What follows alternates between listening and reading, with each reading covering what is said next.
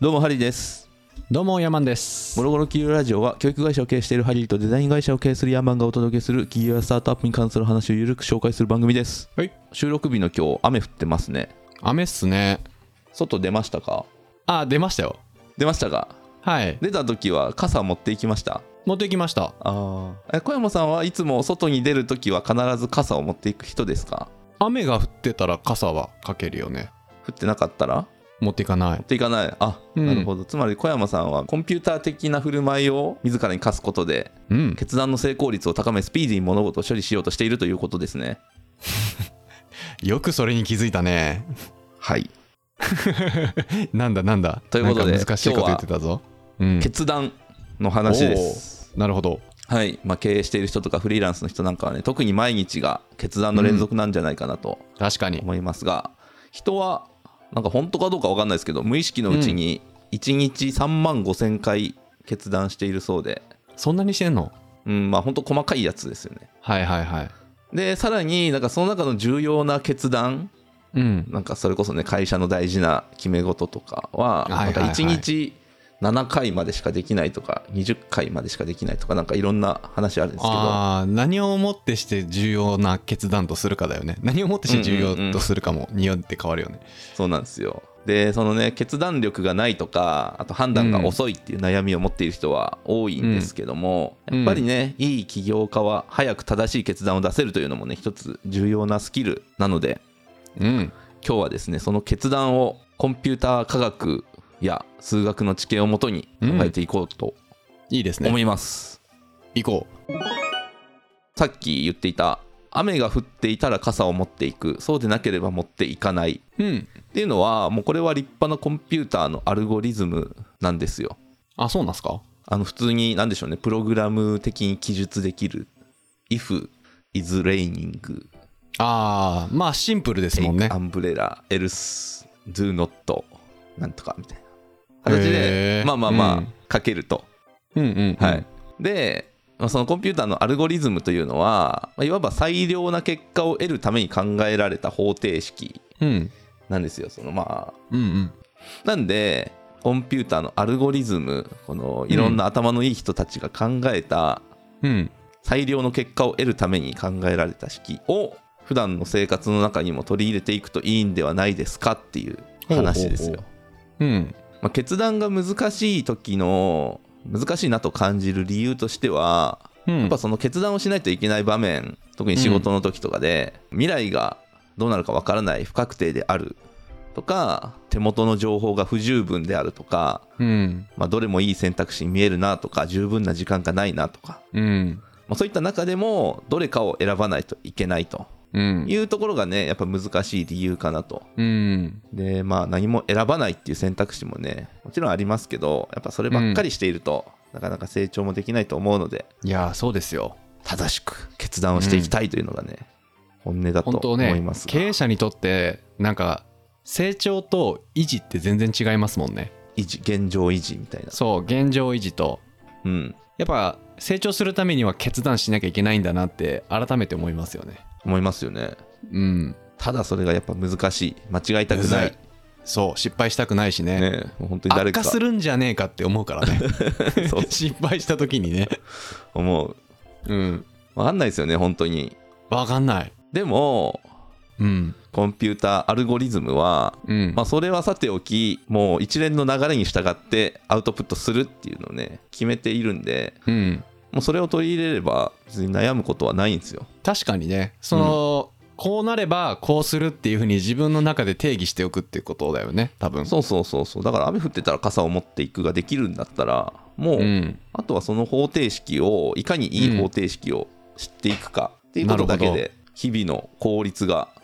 うんじゃあ倍今回倍のゲームですよこれをマスターすればもう難しい決断も悩むことも心配することもなくできるようになる、おっしゃる通りいいねいいでしょうでやっぱね決断系の本っていっぱい出てるじゃないですかビジネス書とかでもうんうんで僕も好きで読んでるんですけどみんな言ってることやっぱバラバラなんですよ ね。あの例えばあるあるですね うんざっといくつか紹介すると,、えーっとね2分以内で終わるタスクは優先的に処理するとかうん最も手間のかかる仕事を先に終わらせようとかうんあとはまずは自分の趣味とか家族との時間を最優先して空いた時間に仕事を入れましょうみたいな人もいれ ばおう明日できることは今日やらなくていいとかああはいはいはい先延ばしにしてもいいよみたいなね人もういてんまあ多分これら全てはそれぞれ役に立つんですけどうん言ってることがまあバラバラだとうんバラバラなんだけど、まあ、これら全て共通するものがあってうんやっぱこれもプログラムで書くことができるなと思うんですよ。うんさすがエンジニアですねですなエンジニアというにはスキルが低すぎるんですけどでも本当に例えばその2分以内で終わるタスクは優先的に処理するとかだったらもしうんうんうんそのタスク一覧表みたいなのがあったらうんそれバーッと見て2分以内に終わるものをまずは終わらせるっていうはいはいはいはいまあまあ簡単なプログラムですよね。みたいな形で、まあ、どれもプログラム的に書くことができると。うんで、まあ、その中のどれを選ぶかっつう話なんですけど、はいはいえーまあ、その中の一つをね、今日は紹介したいなと思いまして、うん結構ね、いっぱいあって、いくつか紹介したいんですけど、時間的に一つだけかなと。うんまあこれがちょっと個人的に最も面白いなと思ったんで、ほうえーこれを紹介していきたいんですけれどもこれが最適停止問題と呼ばれるやつです、ね、最適停止問題はいうん聞いたことはないですねないですねうん最適停止問題または秘書問題秘書問題秘書あのーなんか社長秘書みたいな秘書ですね、ああ秘書問題はい秘書問題まあこれなぜ秘書問題と言われるかというと、まあうんこの前提条件としてうんじゃあ秘書だとしましょううん複数人の秘書候補者が面接に来ますうんまあ、あなたは社長だとして秘書を雇いたいなと思っていてうん採用の募集を出したら何人か来ましたと、うんうんで、えー面接に来るんですけれどもうんこの面接に来たらその場で採用不採用っていうのを決めないといけないんですようんで1人ずつ来ますうんで1人見てこの人を取るか取らないかうん取らなかったら2人目をまた来て次の人取るか取らないかっていうのを決める、ああはいはいはいつまりその全員を面接してこの中で、うんあこの人良かったねっていうのは、まあ、なしとしますっていう、ほで採用するのも1人だけですとうおーめっちゃむずいやん難しいでしょめっちゃむずいと思うでこれ難しいのがやっぱ今面接している人が一番いい人かどうかがわからないうそうやっぱ一番いい人を取りたいわけですからだかそうですよらこの今見てる人が一番いいかもしれないしでももっといい人がいるかもしれないうんとなった時どうする、いやだから例えば5人面接今日来るとしたら5人は絶対見たいっていう欲望があるよね見たいですよねでも見まあたそいので場そで決めなのきゃ上いけないんでで判断したいなって思うんだけどそれができないはい決断だねこれどうしますいやもうそのポイントでいいと思った人取りますよねそれだったらえー、とつまり どういうことですかもう少し具体的に言うと具体的に言うとまあうん今日5人来ますと、はいで1人目にめちゃくちゃいい子が来るじゃないですかはいじゃあもう採用します僕の場合 はねなるほどじゃあもうその2人目以降は見ない、見ないはい、はいはいえだってそういうルールでしょいいかどうかっていうのは特自に分のうん自分の出したタスクをこの子だったら全部こなしてくれるかどうかの判断でうすーよねんなるほどうんまあうーんちょっとプログラム的に書きづらいかなああ書きづらいですか書けなくもないのかなわかんないですけどなるほどね、うん僕の場合はねちなみに、えっと、この最適停止問題どういう時に役立つかというと、まあ、うん面接で一人で来てうんその場で決めないといけないっていうことは、まああんまりないかなとうんうんうん思うんですけどただ、うんよくあるのが、まあ、ちょっと仕事と関係ないところでいくと引っ越ししたいけど、うん部屋を新しく探すとうんいう時にじゃあ1軒見てまあよかったね、でまた次のとこ行くけど次のとこ行ってる間に1軒目のところもう取られるかもしれないはいはいはいはいありえるっすよねそれはうんとかあとはこの結婚相手を探す時とか,、うんうん、なんか前の人の方が良かったなとかもっといい人いるんじゃないかなとか思ったり、うんとかまあ、あとはポッドキャストの相方探すでもいいし企業の共同創業者を探すでもいいし、やりたいことがわからないとかでもいいし、うんまあ、なんかねそういうえー複数選択肢があってどれを選ぼうかなみたいな時に、この考え方が非常に強力だとおーで、まあ、小山さんはとりあえず1人目見て、なんとなく良さそうだと思ったら、うんその時点で終了というルールでしたけれども、まあ、細かくやるには結構数学の話になるんでもうそれを知りたい人は、あの呼び乗りたくみさんとかの YouTube でね詳しく解説されてるんでそちら見てもらったらいいと思うんですけど、はいはいまあざっくり言うとじゃあ例えば4人候補者いますと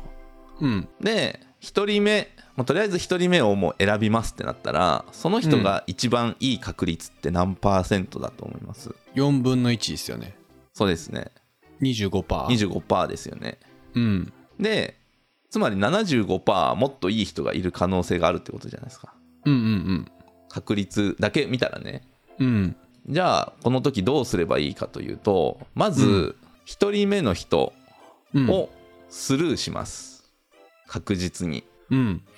で候補者の点数は後から、うんまあ、うん後からというか面接した時点で、あこの人は何点だなっていうのが分かるとしたら、うんまあ、1人目の人じゃあ仮に70点だったとうんうんしましょうと、はいでもこの人は確実にスルーしますうんで次2人目以降でうんその70点より良かったらその時点で採用して終了っていうルール、なるほどはい。なので、え1人目70点です。2人目が65点だったらスルーします。うん2人目75点だったらその時点で採用しますという仕組みにしましょうと。はいはいはいでこうした時の確率、最初25%でしたけど、うん1人スルーすると、えっとね、45%かなあめっちゃ上がるじゃないですかまで上がります。うんはい。じゃあ、1人目スルーして上がったから2人目もスルーしましょうかと。うん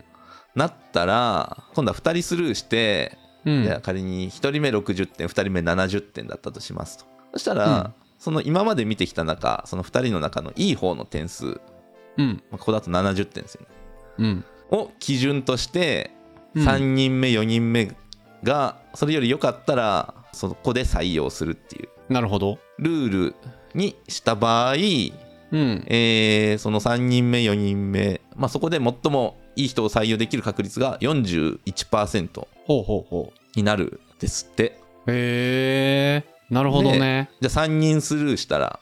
うん今度4人目、まあ、1人しか残ってないのでおのずとその時点で採用しないといけないですけどうんうんうんまあ最初と同じく4分の1ランダムに選んだのと同じなので25%ですと、うんうんなるこほれどでねすこれかいやでもさ難しいよねなんていうのプログラミング的機械的な考え方でいくとそれすごく理にかなってるなと思うけどはいそこに感情が混ざるじゃないですか我々のはいやっぱそのよその方式でいって4人目までいって4人目がもうものすごいダメなもうゼロゼロ点な可能性もあるわけじゃないですか、はい もちろはんいゼロ点じゃない可能性も同じぐらいあるんですけどはいなんかそこの自分の感情の恐怖が怖いですよね 感情なんかいるんですかそっか今回は感情は捨てて決断していかないとダメだもんねまあまあそこまでドライになれとは別に言わないですけど、まあ、今回そのこの話って最適な選択をできる確率が一番高い仕組みはどれかなっていう そうだそれだ形なんですよねうんだからやっぱりその何人かスルーするにしてもその中に当然一番いい人が含まれてしまう可能性もあるわけなんですよ、そうだよねうんはいだけれども確率だけ見た時に一番高くなるのが、え4人の中だと1人スルーするのが一番高かったですよね、なるほどねでこれをで鳴らしていくと、うんえー要はその何人かスルーして基準点を定めて、その後、うん最もいいのを選ぼうっていうのが、まあ、この最適停止問題の答えなんですけど、うんうん何パーセントスルーすればいいのかうんそこだよねでこれはまあ答えだけ言うとうん37%です37%スルーするのが一番確率は上がるの一番確率が高いですへえ面白いなそれそうだからその最初に言った部屋を探す時とかもうん例えば、じゃあこの期間10件見れますってなったら、うんうんうん最初の3件か4件をうんもう基準点探しに当てて、うんその後それよりいいのにあったらもうその時点で決めるといい選択をできる可能性が高いなるほどね。いや、これさ、なんか今、就活してる人とかさ、なんかその、結婚相手探してる人とか、パートナー探してる人とかに、すごいいい方法ですよね。いいと思いますが 結婚相手探しとかでこれやられたらすげえなと思いますけどねすごすぎる。婚活でパーもティーとさ、かその、冒頭で言ったように、その人間、生きてて、そはの、い決断するシーンって、その、人によっては、え、何個って言ってたっけ ?10 個ぐらいああはいはい10個ぐらいとかですねあるわけじゃないですか。はいそこで一個一個なんか自分の精神的労力とかいろんなことを使いながら一個一個本気で決断するっていうのももちろん大事ですけどうんある程度自分の中でこういう法則決めてサクサクサクっとやってなんか A っていう決断では悪い結果だったけど B と C はすごい良かったみたいなことになってくると思うんですよ確率なんうんで。うんなんで相対的に見て良かったねってなる方が僕は効率的だしその労力的にもいいなと思います。そうですねいや、うん本当におっしゃる通りだからその大事な本当にもうめちゃくちゃ大事な決断は別にこれ使わなくていいと思うんですよ それさっき言った結婚 相手を37%ス ルーし結て構相手は意外とさ 使っていいかもしれないですけど、ねえ面白いねでもこれねただその、うんやっぱそのいくつか大事なことを毎日決めなきゃいけない中でうんうんうん一、つその大事なことにやっぱリソースを当てたいんでそれ以外のことはやっぱこういううんアルゴリズム的に処理をしていくことでその本当に大事な一つにより注力しやすくするっていうのはなる大事ほかなと。どだからはい雨はいがはいは降ってるから傘持っていこうか持っていくまいかとかでううんーんって15分とか悩んでたらうんもういそうだそうだ疲終わ弊りしじゃまないですすよか。はいはいなんで、まあ、それと同じぐらいのレベルにまで簡単に処理していく方法が見つかっていくんじゃないかっていうことでなるほどねそうだからなんかねこれを見て思ったのが結構前なんですけど、その、うん共同創業者探し問題の時にうん覚えてますこれ一番成功しやすい人はどういう人かっていう話を前にしたんなですんけど、かそんな話ありましたねえっとね選択肢が友達、うんえー知人うん同僚うんまあいいかその3つの中だったらえそんなのあったっけありましたこれ第シャープ1とか2とかなんかそんぐらいだったあー身になってないな覚えてないなまあまあまあこれは一番成功確率高いのは同僚とやるのがいいっていう、 あーはいはいはいはいはでその話と今回の話を混ぜ合わせると、いうん同僚ってもともと自分が勤めていた会社で一緒にやれそうな人探すっていうことだと思うんですけどうんそういうそのもともと会社勤めしている時ってやっぱまあ、わかんないですけど10人とか20人とかその、うんいるわけじゃないですかうんその中でやっぱり誰がいいのかなっていうのはこううん起業しようと思った時点で、そういう目でこう人を見ると思うんですよねはいはいでその中でこのいい人を探すっていうやり方と今回の最適停止問題、うん割とちょっと近い部分あるのかなと思っていてああそうですね友達とかから探すとかうん家族とかしなんか知人から探すよりも、うんまあ、そっちの方がよりいい人をと一緒にできる確率が高いのかなという気がしていて、確かにこの最適停止って最適なポイントで止めるっていう感じで合ってんのかな合ってます最適停多止、分はい、はいはいはい最適停止ね覚え覚えるぞこれはあなんかねこれ使える場面でいくとうんあのね休日のショッピングモールの駐車場うん激混みじゃないですか激混みねなんか立体駐車場1回満車2回満車3回満車、はい4回だけ空いてるなみたいな時、うんどこ止めようみたいな、うん意外と入り口の近く空いてんじゃねみたいなうんうんうんう ん感じで行って、まあ、空いてたり空いてなかったりとかあると思うんですけど、ここでも使えます、どう使うの最適停止問題えっ、と要はじゃあその入り口からうん入り口というか駐車場の入り口からその建物、ショッピングモールの入り口までの距離うんを出してうんあれ合ってんのかなその中の37%はスルーしてうんあれ合ってんのかな わかんなくなってきたなんかね乗ってたんですよ駐車場で使えへ使えっていや俺あの全部あのモニターに従って従いますよもう満車ってなってたらもうスルーして、うん空ってなってるところで探すしかなくないまあまあまあそうですよねうんあーあったあったショッピングモールではないかなだからどっちかっていうと例えばなんか誰かの家に行きますうんでまあ家から近くてかつ安い駐車場に止めたいじゃないですか間違いないでもなかなかそんなところが空いてるかどうかは、まあ、最近だったらねなんかネットで空車情報見れたりするんですけどうんまあここからあのーだったら歩いてもいいかなけどここからは遠すぎるなみたいなところからスタートしてはいはいはいまあ最初、まあ、37%ぐらいうんはずっとスルーしてうん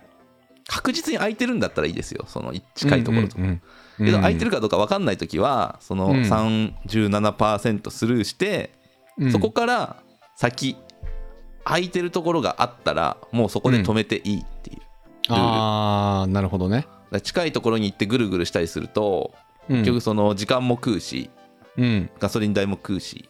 うんっていう一か八かよりはうん最初スルーして、うんえーそっから次空いてたら止める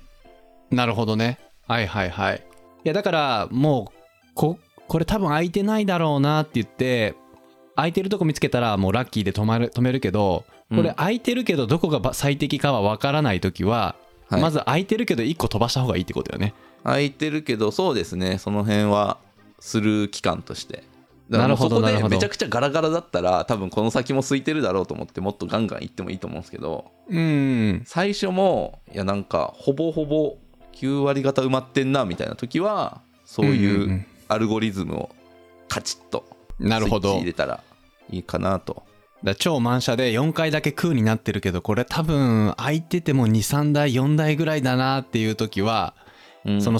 37%にのっとって最初の1個はスルーしてそこで基準点作って、ま回ればいいってことだねそういうことですねあーなるほどでもなそのなるほどなはいはいはいちなみに、えー、と今回参考図書が「アルゴリズム思考術」っていう本なんですけどはいはいはい今見てたらねそれの詳しい表が載ってますね使用率によって何台スルーするべきかっていう表が載ってるんで、より詳しはいはいくは注射に困ってる人はこれ見てみるといいんじゃないでしょうかなるほどねちなみに小山さんはなんかこういう決断する時の考え方とかマイルールみたいなものってありますかマイルールは全然なくってはい結構それこそやっぱり経営者って決断の連続だし決断できることがやっぱり経営者だと思うんですよね逆に言えば決断できない人は経営者じゃないって思ってるぐらい重要な,、うことだと思ってるんですよねはいにもかかわらずはいどういうふうに決めてるんですか何のノウハウもないね俺あエイヤで決めちゃうエイヤーですねまあある程度いろいろ想定して、いろんなこと天秤にかけながらはいその決断する事柄のジャンルにもよりますけどうん例えば仕事とかで決断する時に僕が一番重要視してんのそのなんていうかな拡張性拡張性広がり広がりうん広がりこと例えばえっと新しい事業でこれ始めるかどうかで、はいこれ始めてたとえうまくいったとしても全然金にならないぞとはいはいはいなんだけどなんかこれ金にならないんだけどここでこのポイントをこ超えるとものすごく将来的に広がる広がってお金になるかもしれないとかめちゃくちゃうちの商品のファンになるかもしれないとかはいはいもしくはこれがきっかけでこういうネットワークがつながる可能性があるとかそれって拡張性があるって言ってるんですよ僕。うーんはいはいでそういう時はやるやるで逆にこれめちゃくちゃうまくいきそうでい絶対らやったら絶対売り上げこんだけ例えば10%伸びますよとうんなんだけど10%で天井が10%だとうでんそれ以上に何も拡張性がないとうんいう時は一見美味しそうな話に思えても僕はノーと言いますノーと言いますかノーと言いますねなので僕は仕事において決断する時はその拡張性っていうのはかなり重要視してますね拡張性があるのかないのかっていうベクトルで判断してます拡張性ね。はいはいはい。うんこれやってもしんどいだけやんだけどものすごいこういうところでこういう広がりがあるかもしれないみたいな話だとうん。わりかし飛びついちゃいますねああ、ありますね。なんか、まあ僕も、ウェブの制作、受託でやりますみたいな時も、うんこの仕事を受けておくと、例えばなんか、EC サイトを作る仕事とかだったら、うんそこでなんか、ちょっとノウハウ学べるな、みたいなのがなんかね、うんもち後々自分でもそういう EC やりたいなと思っていたら、事前にそれうんうをん受けておくことで、ノウハウも得れるし、お金もそもうらえでるすよし、ねいいだけからど、うん。僕もこのポッドキャストをハリーさん誘ってくれたじゃないですかはいはい。そこに僕は即答でやろうって言ったと思うんですよそうだそうだ。うん。あの時も僕はこれに拡張性を感じたんです よおうどんな拡張性があるんですか、これ。僕らこれ大変じゃないですか正直大変ですよ。週に1回収録してて別にこれでお金も稼いでるわけでもないしはい。ただ僕らが普通に喋ってるだけですけどそれに対してどういう拡張性を僕が感じたかっていうとはい。まず週に1回必ずこうやって喋る練習にもなるよね喋る練習。喋る練習にもなって、そのそれが公開されて自分でも聞き直せるよねはい。で喋るネタ探しで自分で勉強しなきゃいけないよねあ、インプットを増やす。インプットしなきゃいけない、うんもうこれ強制的にそういう環境に置くとはい。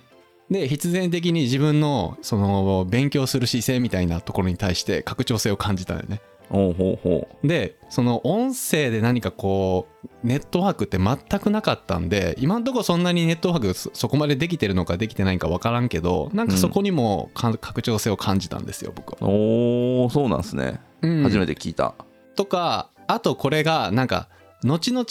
になって自分にとってすごい価値のあるものになるなと思ったんですようん、うん、うん。その例えば自分が10年後20年後どういうたポジションになってるか分からんけどその時に自分がどういうことを学んで、どういうことを発信してたんだっていうアーカイブされたもの見れるわけじゃないですかはいはい。これがなんとなく価値のある時代になってくるんじゃないかなと思ったんですよねおー、そうなんでです、ね。それがうんたとえ価値がないものであったとしても自分にとってはすごい貴重なものですよねうんうんうん。うん、そこに僕は魅力を感じたしもちろんこう週に1回ねハリーさんとこんなよく喋るって僕たちの関係性についても プラスじゃないですかそりゃそうですよ、もう。週に1回ここまで話す人いないですからいないねですよ。 外部の人とね うん。うんそらあの内部の人とか家族とかだったら話別だけどはい。なんで僕はこのポッドキャストに関してよくさ会社とかでも最近言われるのが経済資本って言ってそのお金とか売り上げとかばっかりじゃなくて、環境資本っていう言葉もあって、環境資本。うん、それってやっぱ人とのつながりとかそれも、なんていうのお金にはならないけどちゃんと価値あるものじゃないですか困った時に助けてくれる人とかうん。こんな人いないって紹介してくれる誰かとかうん。それもある意味資本だなと思ってうんうん。僕はこの環境資本に拡張性を感じて僕はこのポッドキャスト2つ返事で「はいやります」って言いましあたー。なるほど。そこの資本に投資しようっていうそういうことですね考えがあの時あったわけですね。えええええへえなんでねその今回のその最適停止問題え。はい。なんかうまく取り入れたいっすよねうまくそうですね。取り入れてもらったらいいんじゃないでしょうか。なんかそれなりに僕も悩んでるんでこれやった方がいいのかなとかうんもっといい方法あるんじゃないかなとか、ああ、はいはいはい。うんだからそこスパッと37%は基準値作るために捨てるととりあえずそうですね。はい。うん、でそれ基準でいいか悪いかを判断してそれの繰り返しだとそうですね。まあ、それがうん最も、えー最善な選択をできる確率が最も高い方法。確かに知りませんでしたわ37% この37%ってどういうエビデンスから生まれたんですかねこれはでも本当に確率ですね。えっ、と、4人だったら、うんえ、何通りあるんだあの、いろいろ YouTube とかを見てもらったら詳しく解説があると思うんですけど、うんじゃあ4人いたら、その中で一番いい人っていうのはすでにいるけど、その人が誰かは分からないっていう話なんで、その人に出会う確率うんっていうのを1人目スルーした時、2人目スルーした時とかっていう風に出していくと、うんうんうん確率が出せる。で、その確率が高くなるのが37%スルーっていう。うーんなるほどっていうねこういうアルゴリズム的な考え方っていうのはね、まあ、こ今回ね1個だけしか紹介できなかったんですけど他にもねまだまだたくさんあるんでねはいはいはい。ちょっと評判が良かったらねまたやっていきたいなと思いますのでうんうん。ぜひね、今回の話を聞いて面白いなと思った方はですね、Apple Podcast のレビューや Spotify のフォロー、コメントをお待ちしておりますと。お待ちしています。ぜひお願いします。ということで、えー今週も聞いていただいてありがとうございました。ありがとうございましたそれではまた来週お会いしましょう。さよなら兄弟番組のゴロゴロトーキングではヤーマンがビジネス情報をゆるーくお伝えしています概要欄にリンクを貼っていますのでこちらもよろしくお願いします